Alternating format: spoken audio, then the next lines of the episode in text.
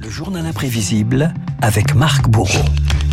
Marc, il y a un film qui a retenu votre attention cette semaine en salle, 16 printemps de la réalisatrice Suzanne Lindon. Ah tiens, le nom nous dit quelque chose. C'est la fille de Vincent Lindon. Eh oui et de Sandrine Kiberlin.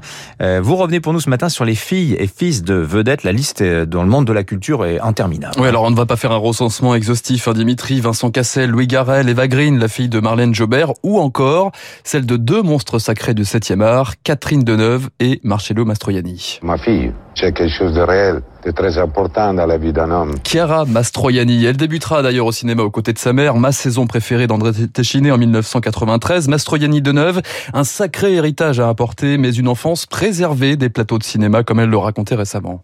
On n'était pas des espèces de porte-clés, euh, les enfants mascottes. Peut-être enfant, j'ai dû par moment me dire oh, merde quand même, il pourrait m'emmener ou des choses comme ça.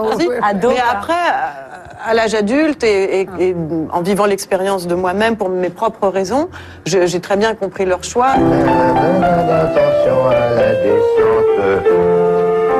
Elle, en revanche, a été très tôt plongée dans le grand bain artistique. Cours de piano à domicile pour la toute jeune Charlotte Gainsbourg, aux côtés de son père, ici Serge. Au début des années 80, la musique, un trait d'union entre un père et sa fille. Charlotte. Charlotte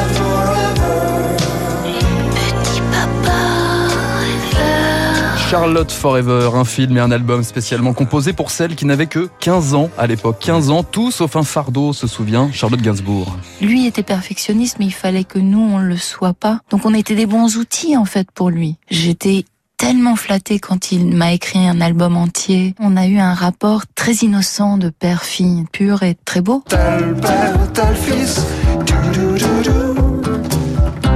Vous avez reconnu deux voix célèbres, Dimitri, à l'instant. Vous Alors me... j'ai reconnu Johnny, ça doit être David, l'autre c'est ça. Hein Alors non, justement. Non, c'est pas eux Non, non, non, non. Alors si David et, et Johnny... Ah non, c'est informé... les, les, les Chédides. Les Chédides, évidemment. Hein, oui, c'était donc un monde artistique, hein, plutôt format dynastie. André, la grand-mère, poétesse. Louis, le père, ah oui, chanteur. Album familial. Ouais. Voilà, c'est ça. Et Mathieu et Anna, les enfants, artistes également. Une longue tradition, des complexes et des exigences aussi. Comme le racontaient Louis et Mathieu chez nos confrères de France 5. J'ai attendu vraiment un moment avant de me mettre à écrire parce que ma mère était écrivain. Donc oui, c'est compliqué peut-être. Et, et, vos enfants, vous les avez mis à la musique Pas du tout. Non. J'ai raté mon coup. Je voulais qu'ils soient mathématiciens, mais il nous a toujours mis euh, face à une réalité en disant c'est bien joli de faire ça, mais c'est un métier extrêmement difficile. Mhm. Mm -hmm. Et où vous bossez comme des chiens, ou c'est même pas la peine d'essayer. Mm -hmm. Et je me rappelle qu'il m'a dit si tu fais de la guitare, faut vraiment c'est où t'es le meilleur ou ça sert à rien quoi.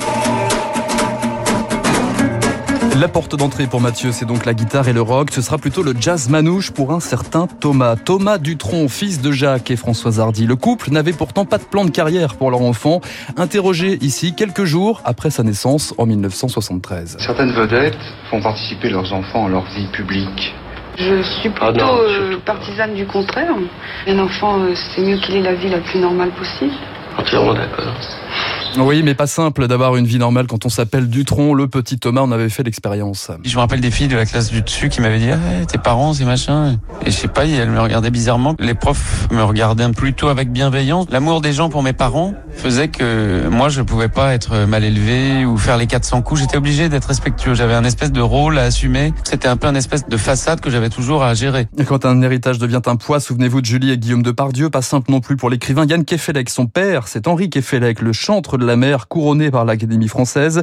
Relation père-fils conflictuelle qui trouve son apogée en 85 quand Yann décroche le prix Goncourt. Mon père ne l'avait pas eu, mon père n'avait pas été publié chez Gallimard.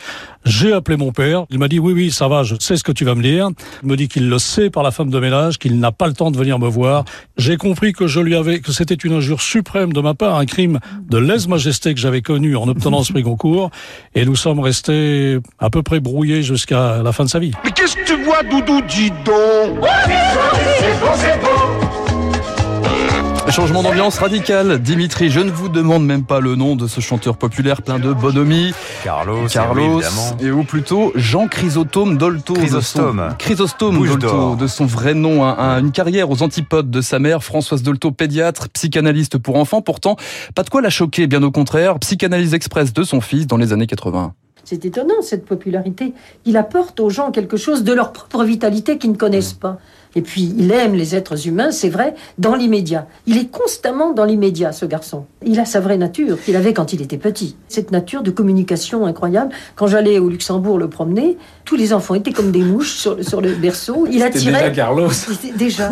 voilà, il y a une petite citation pour finir de Françoise Dolto à méditer euh, pour finir ce journal imprévisible. N'oublions pas que l'épanouissement de chacun se trouve dans le respect des différences. ça a beaucoup inspiré hein, toutes les, héritiers de Pierre Bourdieu, cette reproduction des hiérarchies sociales qu'on trouve aussi dans la mode, notamment dans le cinéma, vous l'avez dit, et dans la chanson.